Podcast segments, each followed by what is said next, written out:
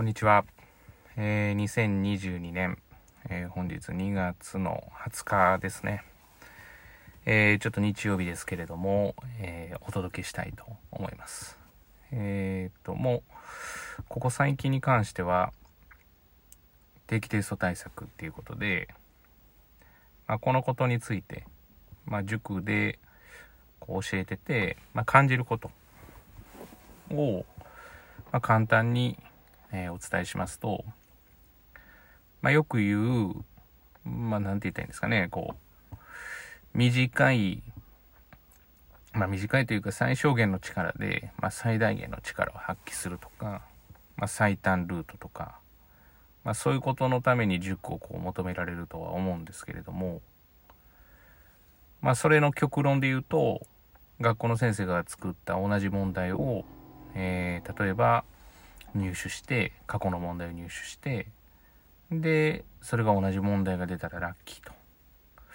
まあ、これが最短ルートなんか、えー、なのかなというふうには思うんですが、まあ、これにはこうまあうちの塾の方針としては全く当てはまらなくてまあ結局最,、まあ、最短ルートで行こうと思ったら、えー、最短ルートにするための最大限の努力が必要っていう感じなんですね。まあ端的に言うと、まあ結局やらないと伸びないんですよね。で、なんて言ったらいいんですかね。まあ楽したいとか、まあということはよくわかるんですけど、まあ楽して取れてるように見えてる人の、えー、共通点としては、楽するために最大限の努力はしているというところなんですね。そこの努力も、えー、人から聞いて、本質理解せずに上辺、上辺だけ真似をして、で、やろうとしても、まあ、当然ながら結果が出ない。まあ、同じ時間したところで、結局、その、なんて言ったんですかね、まあ、簡単にできてるように、まあ、見えてる人っていうのは、それまでに努力をしたり、まあ、どこかで要はやってますので、まあ、よっぽどの天才でない限りは、まあ、一回聞いたらある程度できるっていう、こう、まあ、中にはやっぱりいます。が、まあ、それ以外はやっぱりどこかで、例えば授業中終わった後に完成させるとか、まあ、定期テスト何週間前、1週間前に、まあ、人とはちょっと次元が違う努力をしてるであるとか、まあ、そういったところがやっぱり大事なのかなっていう。結局やらずして取れるなんていうことはないので、まあ、楽して取れるっていうことがないっていうことは、まず認識として大事かなと。で、これ面白いところで、こう、やったからって必ず取れるわけじゃないっていうところなんですよね。あの、今の100%の努力したからって取れるわけじゃないんですけど、ただ100%の努力をすれば、えー、もし結果が出なかったとしても、えー、何が悪いかの原因は絶対に見つかるんですよね。だからよくやり方が悪いんじゃないかとかっていうご相談を受けるんですけれども、やり方が悪い悪くないの前に、まず要は100%の努力ができているかどうかなんですよね。だから、それは時間ではなくて、要は、その自分でこうだと決めたことをしっかり完遂できてるかどうかなんですよね。まあだから闇雲にただただやっただけでは、やっぱりその理由も結果が出ない時にはわからないかなと思うんですけど、まあこうしたら、要は得点できるんじゃないかとか、こうしたら伸びるんじゃないかっていう予測を立てて、それをやっぱりやりきることですよね。で、それでもし結果が出なければ、なぜそれがダメだったのかっていうのは見えてくるっていう。まあ、勉強というか仕事においても同じことなんじゃないかなというふうに思います。だから失敗っていう言い方が良くなくて、結局一生懸命やった場合のうまくいかなかったことっていうのは成功への一歩目みたいな感じなので、まあこれがだからちょっと日本的な、要はその失敗をすごく嫌がるというか、うん、だからまあ失敗なんていうのは本当ないもんっていうふうに考えてやらないといけないのかなと。で、またこれ学年に応じて変わるんで、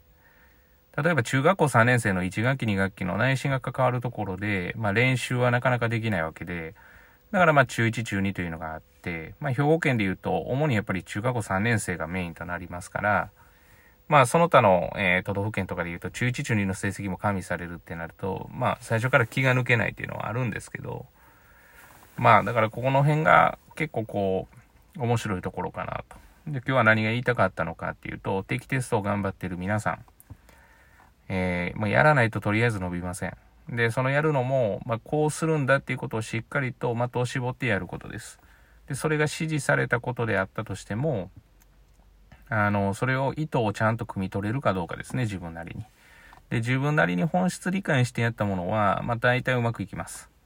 でもそこを怠って考えない人はうまくいかないです。結局時間だけかけてうまくいかなかった、しかも原因もわからないっていうのは、まあただ出されたところを、まあ、淡々とこなすだけこなしたって感じですね。例えばワークをただただやっただけとか、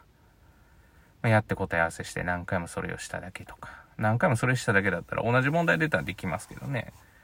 だからそこには実は想像力っていうのもすごく出てくるので、だからまあこの実はポッドキャストを始めた時の、えっ、ー、と迷いっっていうところね、言った通り想像力ってすごく大事なので、こういう問題が出された時に対応ができるのかとか、もしかしたらこうやって出されるんじゃないかとか、まあ最後の自信ってこれ絶対他の子やってないよねとかこんな勉強っていうようなところが、まあ実は自分への自信につながるんで、まあそこまでやりきったかとか、まあ結局のところ、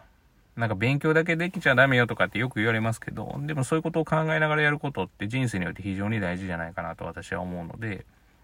まあなんでしょうかね。まあ、過去問やって同じ問題が出たからラッキー。とりあえずそれで内心を抑えたからっていう風にやると、まあ、それにはあまり意味がないかなと思うんで、まあそういったところを考えて、こう試行錯誤して、やっていくことっていうのは大事じゃないかなというふうに思います。まあ、とりあえず頑張るだけです。取りたい人はしっかりと頑張りましょう。